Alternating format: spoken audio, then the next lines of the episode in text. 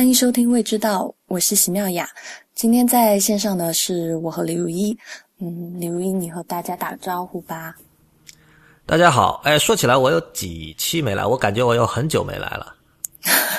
是啊，但但我觉得其实妙雅，我觉得我不在的时候你发挥的更自然。我不知道听众有没有同样的感觉哈？有有同样感觉，去我们的这个呃新的微博账号跟大家说一声。呃，说到这里也顺便说一下我们这个消息哈，就是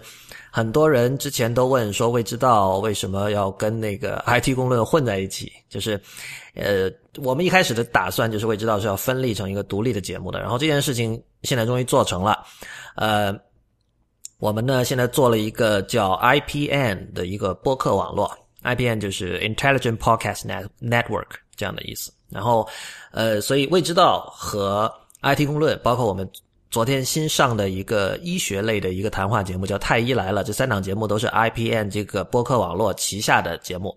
那么呢，呃，以前未知道的听众可能需要去重新去自己的播客客户端里。去订阅一下，因为呃，如果你还是订阅 IT 公论的话，以后 IT 公论的这条 feed 里面是不会再出现未知道的节目的啦。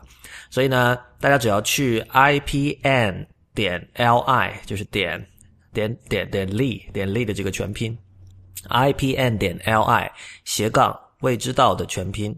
就可以去到未知道的专门的这个网站。然后在这个网站上，你可以看到它的这个 iTunes 页面的地址以及它的 RSS。所以，如果你用的是 iOS 设备的话，那很简单，点那个 iTunes 地址就可以了。如果你用的是 Android 设备呢，你可以去点那个 RSS 那个链接，然后就可以用呃你自己最喜欢的播客客户端去订阅。当然，未知道在荔枝上还是会继续播出，只不过我们会开一个新的一个荔枝的荔枝 FM 的一个新的频道。是未知道的专属的频道，所以以前在荔枝 FM 的 IT 公论这个频道听未知道的朋友，也希望大家能够去这个新频道订阅一下。我相信这个最终，呃，对所有人都是更好的一个选择哈。呃，当然，席妙雅会继续担让担担任这个未知道的主编和主持，啊，大概就是这样。所以我们今天我们今天聊什么？这说起这个 还还挺有趣的。上周的某一个深夜，有一天晚上，我特别特别的饿，然后就是，然后那会儿就是脑海里就不断的浮现一一个食物的这个情景。我当时还发了一一一条微博，就是说我感觉我身体里的每一个细胞都在呼唤菠萝油。我也不知道我为什么那天就是就是。整个夜晚脑子里就是菠萝油的样子，所以呢，很多很多人很多人对菠萝油有这种这种 obsession，我我其实挺难理解的。就是你知道菠萝油是茶餐厅的一个特色食品嘛？然后我有很多，他应该算是头牌吧？对，这是其实是我想说的。就在我看来，我我觉得他可能多数跟那个某些影视作品，像麦兜之类的，嗯，对他做了普及，跟这个有关系。然后我小时候，我其实印象最深的是，就是这个食品的名字是很奇怪的，因为它它不是油嘛，嗯，对吧？它不是油，然后为什么它叫菠萝油？我我小时候我不知道这是什么东西，但我一听哇，菠萝油我就好奇怪。然后后来一看是是个面包，就它显然它的主要成分是个面包，然后它里面加了牛油，所以叫菠萝油。然后后来我知道哦，这是一个简称，对吧？这其实是因为茶餐厅是个很讲效率的地方嘛。所以所有东西，什么奶油猪啊、菠萝油啊，这种我跟你讲，如果是广东以外的人去第一次去看到，是会觉得很奇怪的。他说奶油猪，就 觉得有点可爱，但是不知道这是什么东西，是吧？菠萝油也一样。但是我有一些朋友，包括你哈，就是没不算是那种重度茶餐厅爱好者，但是对菠萝油就是特别想念。但是你不觉得菠萝油其实跟现在的这种健康饮食的风尚是违背的吗？呃，其实我个人觉得茶餐厅里面的，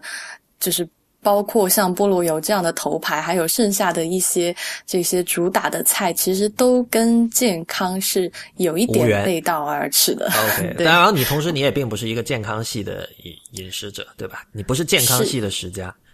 是，我觉得当然这个聊开了又是另另一个话题，以后我们可以聊。但是我是觉得，呃，菠萝油它非常吸引人的地方是在于它的这个口感，就是它真的是在口感上的这种冷与热，然后软和酥脆的双重的这种体验，然后两两者都表现的好。都都很好，然后协调的也很好的这个这这种面包的感觉是让人非常难忘的。我同意，但我是觉得如果上面那层酥皮没有会更好，就是因为那个酥皮是 我不同意。哦，真的？OK，我觉得我觉得软确实很重要，而且说老实话，你现在比如在北京，你要能吃到非常软和热的菠萝包，不太容易。嗯，现在也有，但是啊，你说要像香港做的那么好，其实是不太可能的。但是呃，基本上都还是能够是，就是保证它的酥皮的酥脆，然后面包的柔软，然后那个牛油当然就就没有什么可以说的，嗯，这就基本上还还是可以保证的。但反反而我是想再聊这个在茶餐厅到底吃什么来。在聊菠萝油之前，我其实是很想聊聊一下茶餐厅到底是什么。因为我今天在跟另外一个朋友讲，我今天晚上做的节目是关于茶餐厅的时候，我就问他说：“你觉得茶餐厅是哪里的这个菜系或者是文化的特色？”然后他就说：“应该是广东。”然后我说：“还就是是特指是粤菜吗？”他说：“对啊。”那我其实对于茶餐厅我自己一直的认知就是它是属于香港的，就是都还不太，就是不太算广东的，就不太算粤菜的菜系。那其实我我想问一下，你这个茶餐厅到底是怎么说？就是应该属属到哪个派系下面去？哦，那这绝对是香港的，这毫无疑问。你那朋友是在北京的吗？是，而且我发现不止一个人认为，就是茶餐厅是粤菜。我觉得这个可能跟呃北京这几年，应该说过去六七年吧，开了很多茶餐厅有关。然后他们这种开，就是北京的茶餐厅，通常来说，他们对于这种纯粹的这种茶餐厅风味没有足够的自信，就是他们会加一些川菜，比如说。然后 是现在都有酸菜鱼、水煮鱼哦，很早就有了，很早。比如说像像泰兴，这是一个香港的一个茶餐厅连锁企业嘛，它这几年在大陆开了很多，就从可能十年前就在深圳开了吧，是。然后后来在各种，就是它它经常是那个沿着万象城开嘛，深圳万象城有一家，哈，那个杭州那边的万象城也有，然后北京后来也有了嘛，上海也有。那么这家我记得就是在零六零七，呃，它是零七零八年的时候在北京开的，好像那个时候它里面就已经有这种水煮鱼之类的东西了。但是，呃，我们知道妙雅是川菜的权威哈，那毫无疑问，那个那里的川菜不会好的，对吧？嗯，不太好。嗯，所以就是就是那么，我觉得这就造成了一种印象，就是大家去茶餐厅吃饭会看到上面有百分之三十的粤菜以外的东西，然后另外百分之三十是粤菜。然后呢，比如说，如果是白领中午去去吃的话，很可能是我发现很多人还是点菜的。就是如果是比如说，呃，香港的我不太确定哈，香港和广东这边很多时候可能大家会买那种叫碟头饭，其实就是如果在江浙一带叫盖浇饭吧，其实就是上面有一团饭，然后啪那个拿一个大勺上面把今天的那种不管什么叫什么，呃，手撕鸡啊或者是什么梅菜扣肉啊，就是今天那种菜式把它盖上去。就是一人吃一个这样快餐这样的形式。如果你点菜的话，我觉得可能就是感觉会更像粤菜馆吧，因为你能点到的一些东西，比如什么北菇滑鸡啊，什么蒜蓉菜心啊，这种都是很很经典的、典型的这种粤菜的这种菜式。但是其实你说的泰兴中午都可以还吃到那个茶点的，就所谓茶点，就像什么虾饺啊，什么凤爪。不是啊，不是啊，菜心就是一个炒菜啊。啊，不是，我说在泰兴，你还可以吃到哦，是吗？对，还可以吃到茶点。哦，那这是新的，以前好像是没有的。嗯，然后呃，我茶餐厅的定义，我觉得其实最重要的一点是很多很细碎的一些仪式上的或者说程序上的事情，比如说那个呃，当我们看到它有一个那个杯子，那种塑料的半透明的那种杯子，然后里面放着。本来应该是开水，但其实往往已经是变成温水的开水，然后里面插着一堆筷子和勺子，这是一个正宗的一个标志，就是他是拿那个那个那个水去烫嘛，就是去消毒嘛，给那个筷子。虽然你说这个很多时候那个水已经已经不热了，所以已经丧失了它消毒的这个功能性了，但是它这种仪式感还是在那。另外还有一个特点是，以前我也是听别人说的，然后我观察香港很多茶餐厅确实是这样，就是。他的那个一张那个写你点了什么东西那张卡片啊，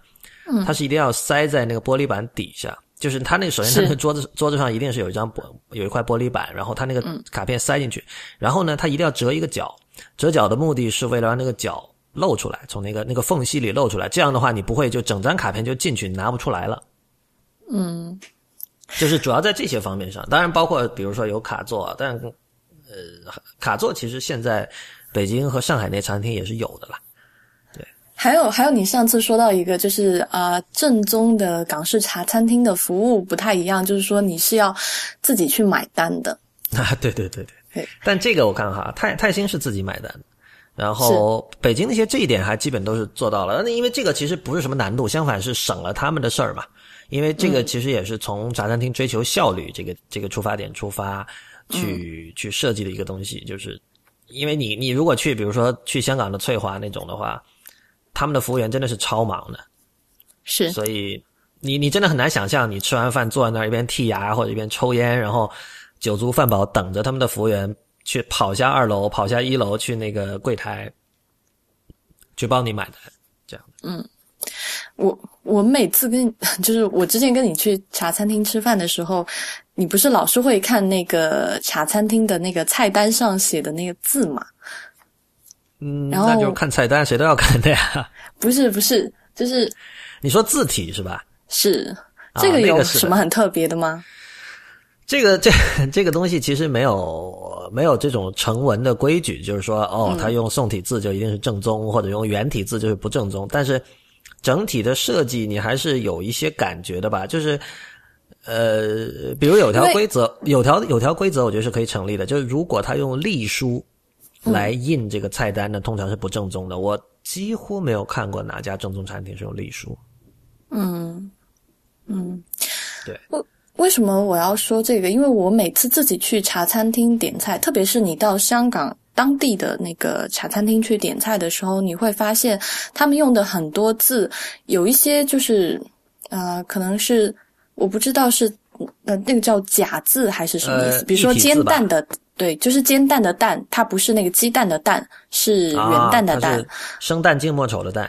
是，然后方包的包是不是那个包子的包？然后是吃饱的饱。对，是十字旁一个包。是，所以我就会觉得，就是茶餐厅或者说很多我去的很正宗的茶餐厅，他们连写字都是会用一些这些比较不一样的字。没有这个在，比如说如果是香港的话，很多时候就是一个一个传统。比如说像，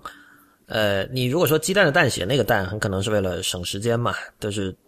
嗯，但是你知道，它其实印刷，如果菜单是印刷出来的，不存在省时间这个问题，就是对吧？并没有说你少写多少笔画，但是有可能，比如说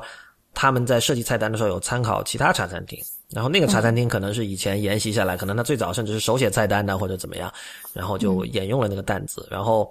之后的设计师可能就很难说了。如果他传了几趟之后，然后最后那个设计师可能觉得反而觉得哦，这是一个代表着正宗，这是一种特殊的这种视觉的这种 symbol。虽然这可能是一种呃，不能说错误，但是是一种一种他自己的一种解读吧。但是这种解读就是怎么说啊？就他就是这么看的。然后慢慢的，可能一代传一代，大家会觉得说哦，对，所以这个茶餐厅上的汉字。就是不能完全用中国大陆的这种字形的写法才显得正宗，对吧？就才显得有异国情调嘛。嗯，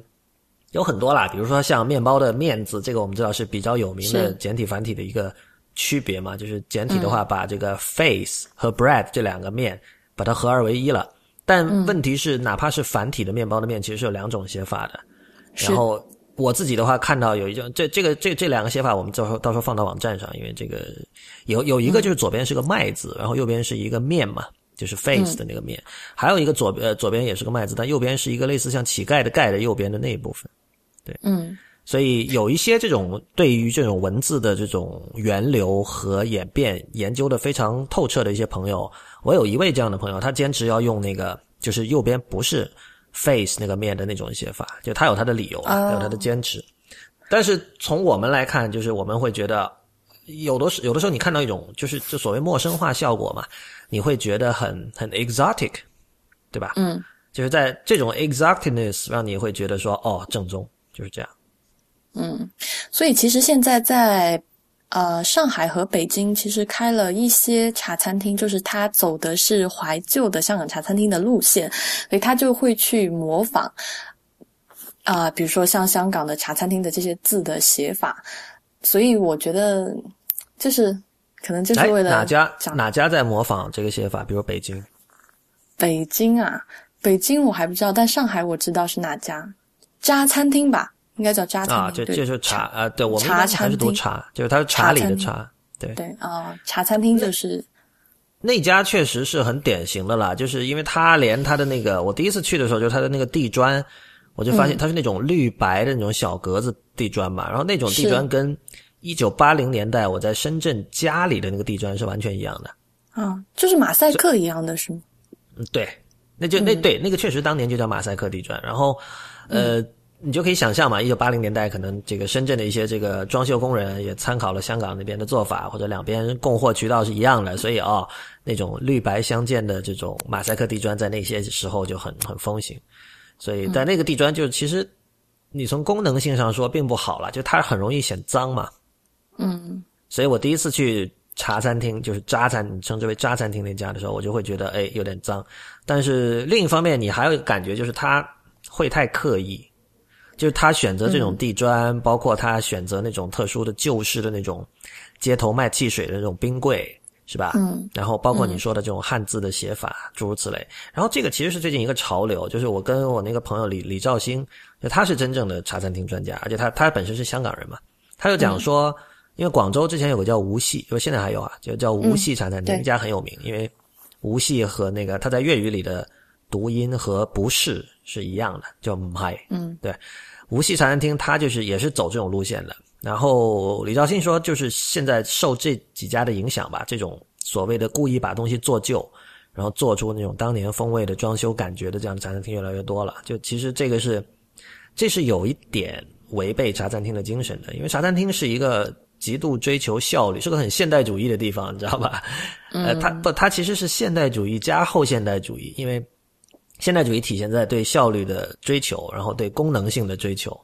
然后它的那个后现代主义是体现在，当然就是它的中西合璧啊，还有各种杂糅啊这些事情上。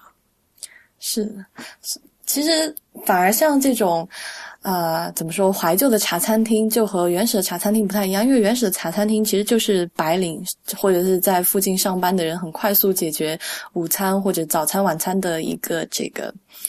地方。但像这种怀旧的茶餐厅，基本上它也不会再开在，反正我知道的这些店都不是开在一个上班的区域，都是开在一个比较隐蔽一点啊，或者是一个。啊，就是 shopping 的离 shopping 比较近近的地方，就是基本上去吃的人呢，也就是啊去吃宵夜，或者是去吃这种正式的晚餐一样。所以其实整个目的性还有这个用餐的体验，其实还是挺不一样的。我我这个我不太确定啊，因为比如说广州那家无锡，其实中午还是很多上班族去吃，因为它旁边确实有一个大商场。哦，对，那家是那家是，但是茶餐厅完全不是了。但是渣餐厅，我觉得也是，因为以前比如说我在当时我在那个淮海路靠近西藏南路那一带那边上班嘛，那边很多写字楼嘛，然后很多人是沿着淮海路从那边一直过去那儿吃的中午。哦，但是那家餐厅其实它中午真的不不是人最多的时候，他的生意最好的基本上是从晚饭到宵夜，是一直排队、一直排队。哦对对对对对，是。嗯嗯，好，聊了，反正聊了这么多茶餐厅到底是什么样子，我我其实自己最爱的茶餐厅的这个美食还是啊、菠萝油。呃，我其实我自己吃过，我觉得我还是吃过蛮多菠萝油的。那我一般自己去分辨一个菠萝油的好坏，就因为我为什么要讲这个？因为好多朋友就问我说，到底怎么去看这个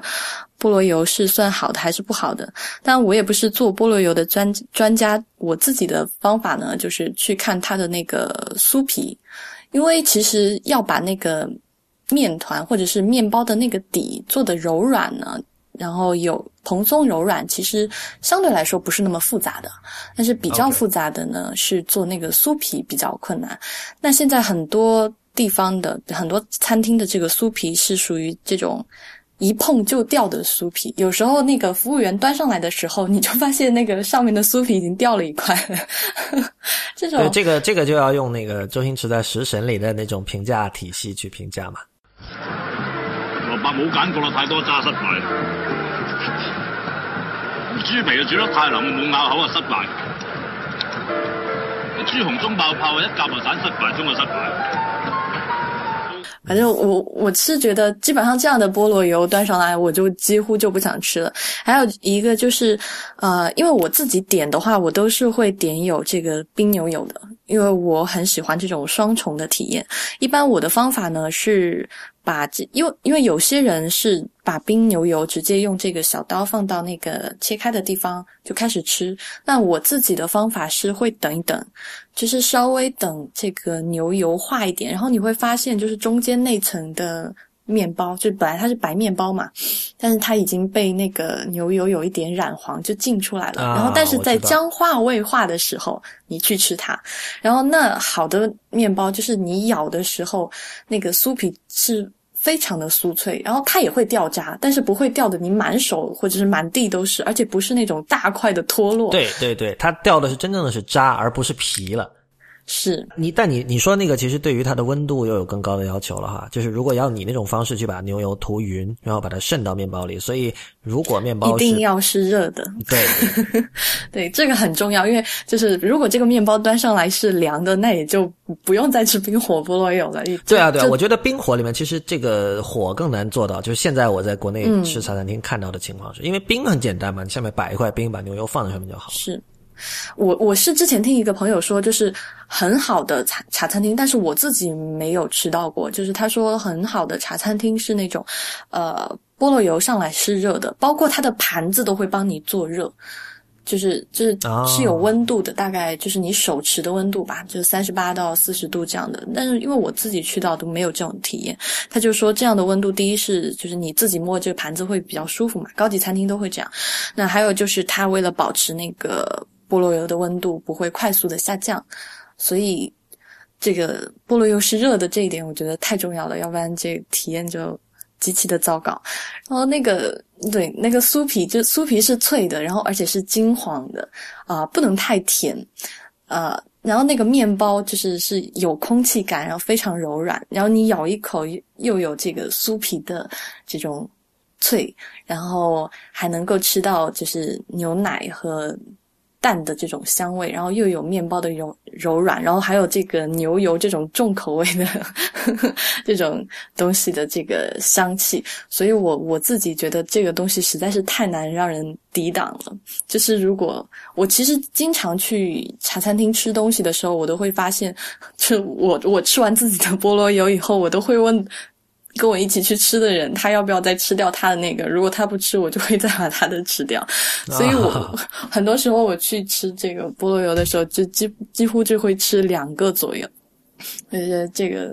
哎，应该有人做一个这个研究哈，不是说那个鸡蛋，很多人虽然我不信这个理论，就是鸡蛋一次不能吃两个以上，那菠萝油一次能吃多少个？不过现在就是至少北京和上海的菠萝油做做的都很小啦。这上海的那个翠华的菠萝油也已已经很，我觉得就挺小的，而且它很松，就是它的那个面包感觉那个。不知道是泡打粉加多了还是什么，就是非常的蓬松。你吃一点，就是那个饱腹感是很弱的，至少我自己的体验是这样。我自己的感觉，其实呃，我有一些朋友，因为我我确实经常去茶餐厅，然后这点就经常被人笑嘛。就是我有一个朋友说，我我喜欢吃的东西都是那种在家里十分钟可以做好的，比如说类似什么西多士啊，或者什么什么火腿蛋三明治、腿蛋治这种东西，就是就真的是面包两边稍微烘一下底，然后就可以做。但是其实对我来说，茶餐厅重要的不在于其中任何一样东西。比如有的人喜欢奶茶，有的人喜欢鸳鸯，像你喜欢菠萝油，是吧？嗯。有的人喜欢西多士，有的人喜欢什么鱼蛋粉，这种都无所谓。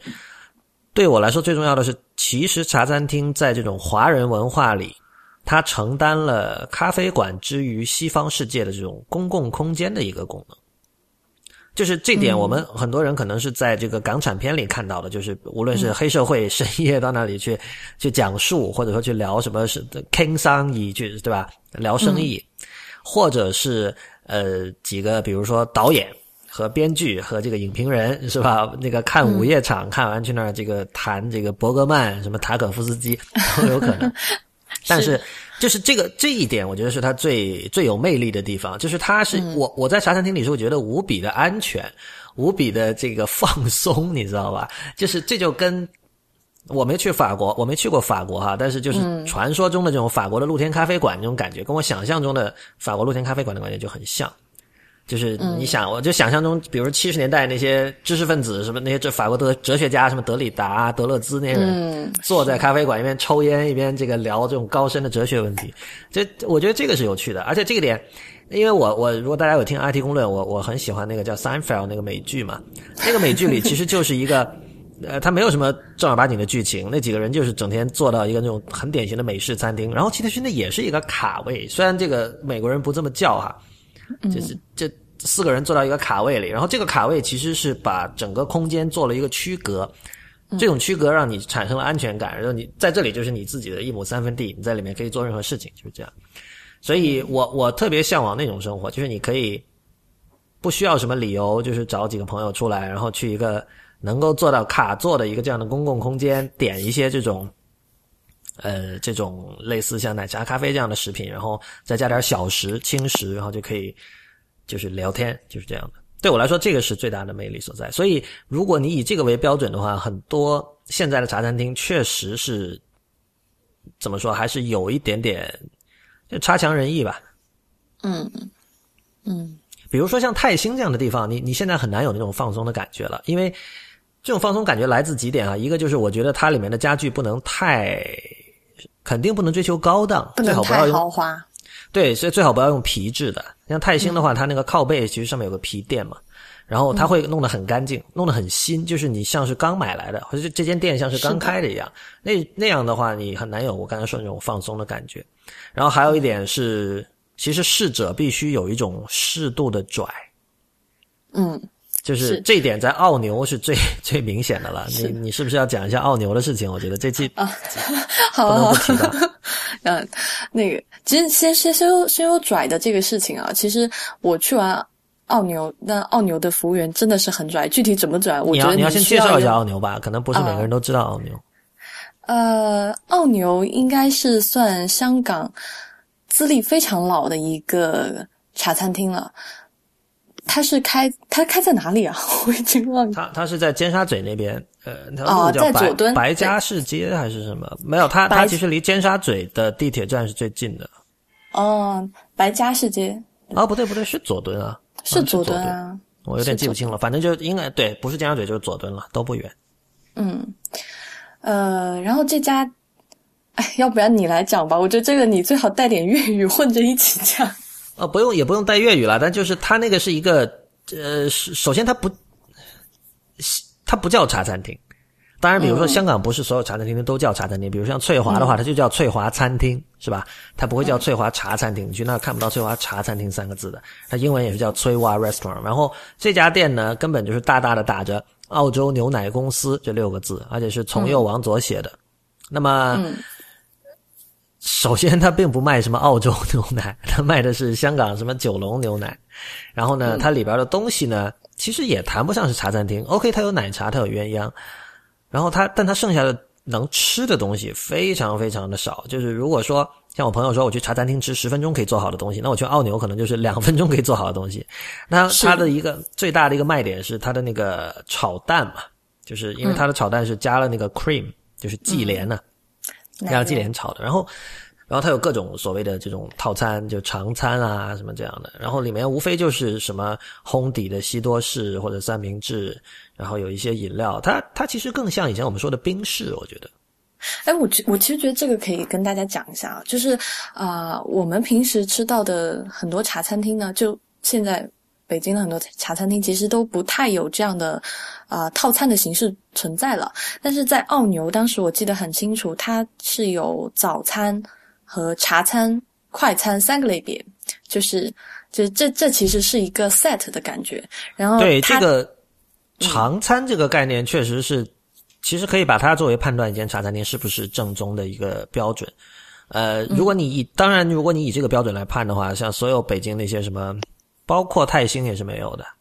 就北京嗯基本上，龙记有吧？龙记我很久没去了，好像是有的吧？呃，对，龙记一度是相对能够比较保留一部分茶餐厅风味的，然后上海的渣餐厅应该是有的，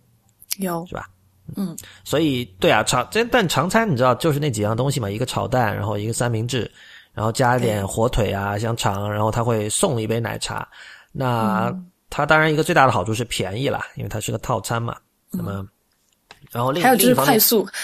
对，而且而且我觉得也算是有营养吧，当然这个我不是专家哈，但是它它一般会有里面会包含两个鸡蛋的成分，应该。嗯然后会有一些香肠啊、火腿什么的，就是我觉得这个是特别适合上班族的一种选择吧。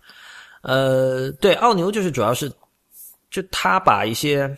至少在民间传说里，就是他把一些这种最简单的东西做到了很极致的一种境界，比如说，嗯他的这种加了 cream 的这种炒蛋，就说非常非常好吃什么的。我，当然他今年走红是跟一篇网文有很大的关系哈，就是有一篇叫《奥牛的黄昏》的文章。这个文章是大概好像半年前出来的，就是是一个香港的一个，呃，我不认识他本人，但根据他的这个网上的各种行踪判断，是一个那种类似在中环上上班的白领这样的人，比如他可能是做金融的，可能是做 HR 的，什么都有可能。他，但这个人就是文笔，他有那种民间文学家的那种那种功力，就是他是完全用粤语，而且语言非常鲜活，非常口语化，就是你感觉像是这种深受周星驰和彭浩翔这种人的电影对白影响，然后写出来的这样的文字风格，很有趣。然后他他其实这篇文章其实有私货啦，就是他借这个奥牛的堕落，因为他 他可能最近有两次去吃饭，那个炒蛋是凉的，然后他就很不爽嘛。就以前他觉得以前这个奥牛一定不会出现这样的情况，但他借这种事情来来表述这个九七之后，他对这个香港整个命运，包括尤其是这几年，你知道香港和大陆经常有各种冲突，嗯然后借他就借题发挥了一下，来表达这种对香港的这种漠视、这种黄昏的这种现在这种状态的一种唏嘘的感觉吧。所以当时在网上一下就就不胫而走，一下就爆红了。然后我自己是看了这篇之后，因为他文字实在太搞了，比如他说他说什么如果每次去奥奥牛。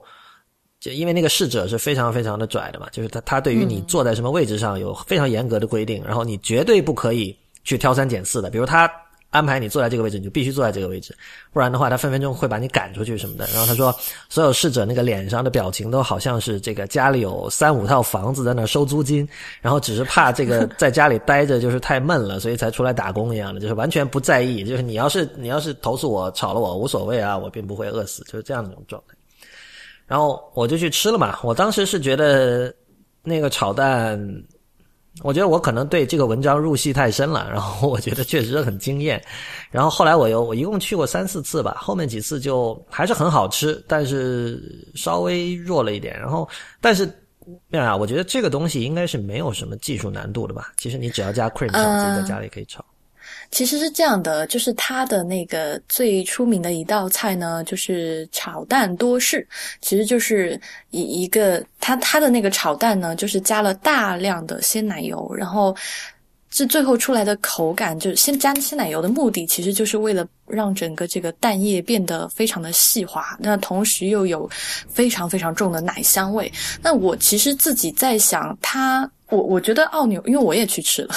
然后我觉得奥牛的这家的做法，可能我猜测啊，我觉得它是应该是用隔水炒的，就是。OK，就是就是它下面比如说是烧一锅开水，然后可能放一个这个不锈钢的盆，然后把这个奶蛋的混合液倒在这个不锈钢里面，然后慢慢的也不算慢慢炒，就是。这样炒出来的，因为为什么是我自己觉得它的那个蛋非常的嫩，而且一点就是怎么说，就是就是一点美拿反应都没有，就是这一点炒炒糊或者是炒熟的这个感觉都没有。我觉得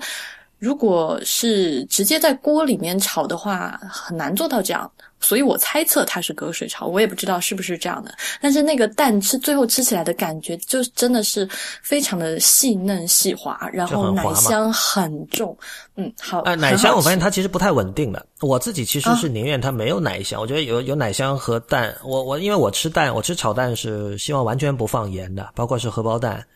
对吧？然后，所以我是更希望喜欢吃这种蛋的原味，所以奶香我个人觉得有点冲突。但你有没有注意哈？你去呃奥牛的话，它这个如果你看往它厨房里去去瞄一眼的话，它里边是有一大堆炒蛋，是一大锅在那炒的嘛？哦，我没瞄哎，忘记了。所以，所以你下单之后很恐怖的，二十秒都不到就已经上来了，就炒你说的炒蛋多是，然后就很快很快，就是它后面这一大锅在那炒。所以，我觉得奥牛真的是属于那种，其实就是标准化做得非常好的小店。因为我们一常常去就是这种啊小一点的店面，就会觉得好像管理很混乱啊，然后后厨这经常前面前面催菜，然后后厨还一直不上菜啊这种情况。但我觉得这种情况在澳牛或者说在大多数的港式的茶餐厅都不会遇到。这样的状况，这真的是就是怎么说，有感觉有一套很先进的管理系统。那这就是我想说的，就是他们是没有的呀。我感觉就是恰恰它是一种，就是属于那种盲拳打死老师傅式的管理方式。我我绝对不相信奥牛有，也就是有看任何什么 MBA 的书，然后有引入了一套这种从西方引进的很科学的管理方法。他们其实就是那帮人以一种无为而治的方式，非常随性的，就是大家以一种通过默契和长时间的这种磨合达成的一种。呃，没有管理的一种管理，对吧？嗯，不过这还挺有趣的，至少他们都很注重或者是很看重效率和配合。对，我觉得这个是一个意外的一个一个一个收获，就是收获。他们其实唯一的这种，他们唯一的一个怎么说 metric 或者说是这个标杆就是效率，就是要快，因为就是你知道那个地方非常的小，然后他要很追求翻台率。这确实是的，他看你做完，整个人噗一下就飞过来了，就不就就其实就是问你是要不要继续的了。然后你是，而且这帮人记性也非常非常好，就是你其实那上面没有可以称之为这种单的东西，但是他好像都记得你有点什么，然后在一张纸片上就是很简单的写一个数字，你最重要的付的金额，然后就给你去买单，就是这样。嗯。而且你也不能坐太久，吃的太久就感觉他随时都在想，就就看着你说你怎么还不走？对 我我第一次在那吃，客人要进来，我第一次在那吃很怕的。我后我想多做一点，我唯一的办法我只能再要一份。是，但是好像好像听说你如果就是哪怕你不停的点再要多几份也不行吧？搞不清楚。我第一次去是下午三四点钟，很夸张，就那个时候外面已经有人排队了。嗯，就是我想这个闲人这么多吗？真的是。嗯，我其实有很多这种小店啊，就是生意很火的，他都不希望你加单的，他希望接新的客人，因为你再怎么加单，他你他都会觉得你就是没有这个新的客人带来的这个收益好一样啊，所以他们很多这种小店都不愿意你加单。那除了这个，他除了他的炒蛋。啊，其实还有一点我想说的，就是在茶餐厅喝的奶茶，因为我自己去茶餐厅是不点奶茶的。哦，真的？为什么？因为 因为我有一次在翠华，就是在上海的那家翠华，有一个很悲惨的喝这个鸳鸯奶茶奶茶的经历，就是那天，哎，等等等等等，你说出鸳鸳鸯奶茶这个词很不对啊。这个是这个是呃，怎么说？外行经常说的一个词，就鸳鸯是鸳鸯，奶茶是奶茶，不存在鸳鸯奶茶，因为鸳鸯是奶茶加咖啡嘛。啊，对，然后奶茶就是奶茶。好吧，不好意思，你继续吧。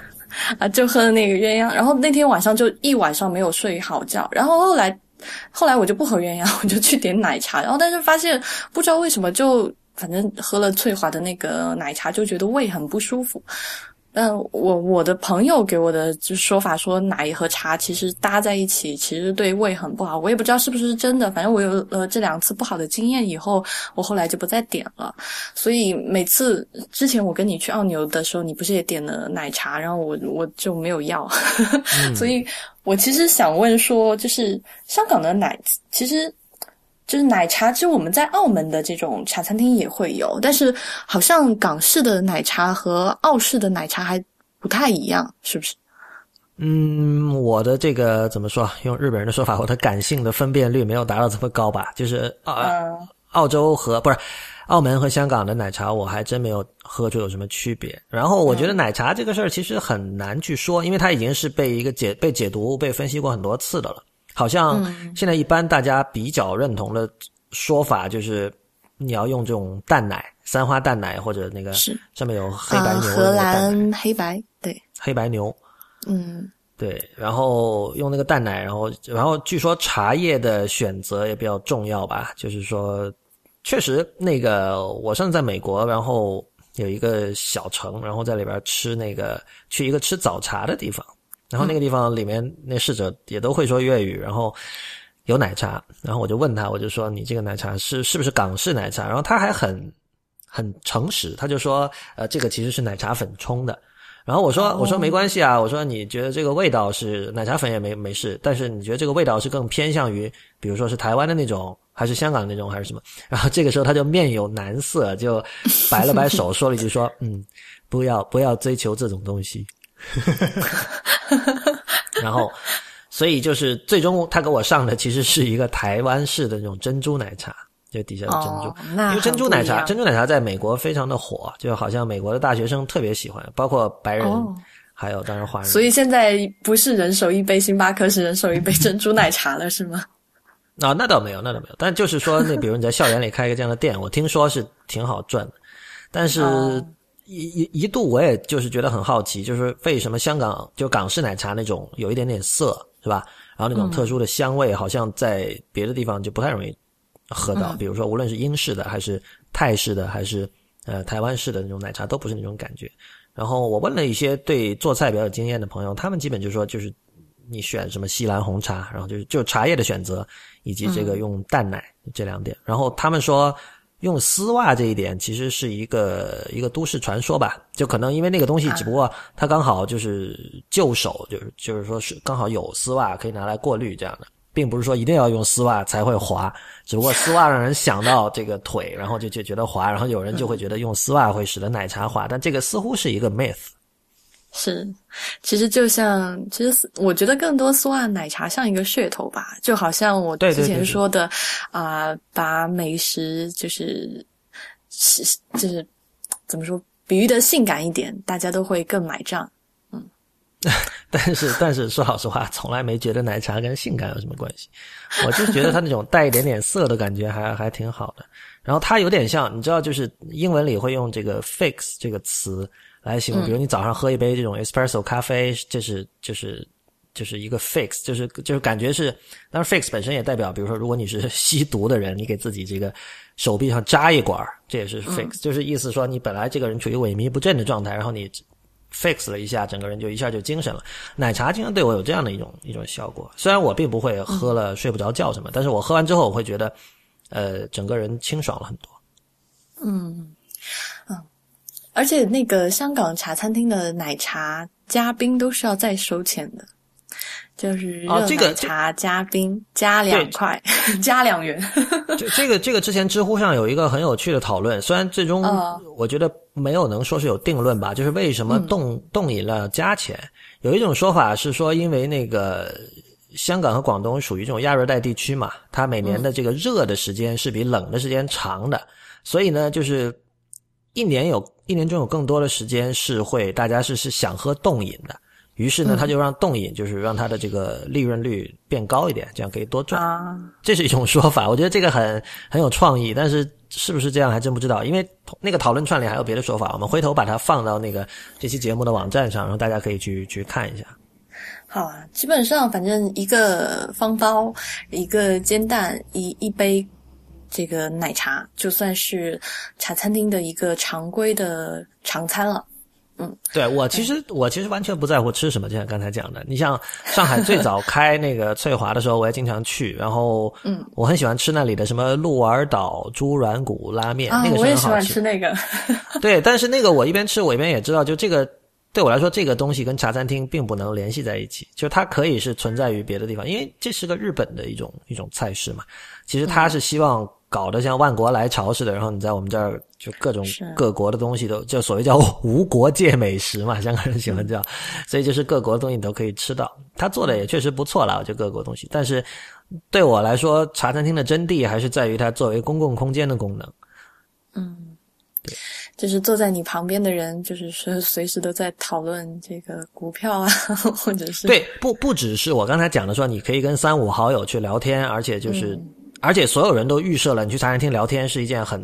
很正确的事情，就是去茶餐厅聊天就是你的内容之一，是吧？你不会，比如说，如果你去一个法餐馆聊天，就会很怪嘛，感觉。但同时，它还有一个好玩的地方，就是它是一个很好的 people watching 的一个场所，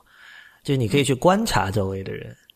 对，周围经常会有一些比较奇怪的人，或者是比比如说广州的无锡茶餐厅就是很很典型的那个，在里边会看到很多。我朋友上次说，你会看到很多，呃，不合时宜的对自己进行非常精细的打扮的女人，然后在那自拍吗？啊不不不不，不是自拍，那这些这些女性往往是呃，基本年龄可能是看上去是四十岁以上的了，哦，但是她非常非常讲究，你知道吧？就是其实它就是在我们看来是代表的一种旧秩序吧，就是一种一种对体面的追求，就哪怕是去茶餐厅吃饭都要都要把自己，就虽然那种他的那种有一种老式上海小姐的感觉。有一点，但是他那种时髦感其实很多时候是错位的。就很多时候你觉得他的搭配有一点，真的有点驴头不对马嘴，但是你可以感到他的心，感觉感受到他的心思在哪儿。就这一点，你会觉得，我觉得很很 amusing，就很有意思。嗯，其实就这些周边的东西，跟吃可能不那么直接相关的东西，对我来说是茶餐厅的魅力所在吧。是。好吧，今天关于茶餐厅的啊，到底是什么，以及在茶餐厅吃什么，我们就聊到这里。然后最后再提醒大家一下，就是我们现在未知道已经和 IT 公论分开了，所以将来大家在如果是在荔枝电台上听，想要听到未知道的话，就请搜索未知道并且订阅吧。然后在 iTunes 上也是搜索未知道，现在就可以搜搜到了吧。就无论你是用荔枝 FM 听我们的节目，还是你用呃，比如说，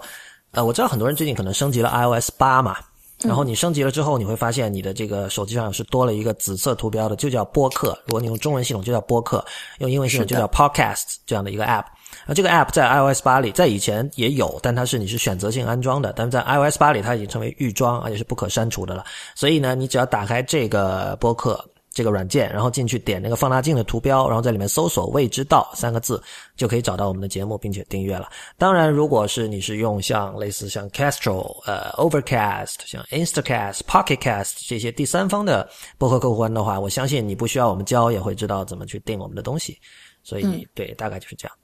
嗯，而且现在未知道也会有自己的微信的账啊，不 微博的账号，呃，还会啊网站。刚才李如已经讲过了。对，呃，未知道的网站是 i p n 点 l i 斜杠未知道的全拼，然后未知道的新浪微博账号是未知道播客，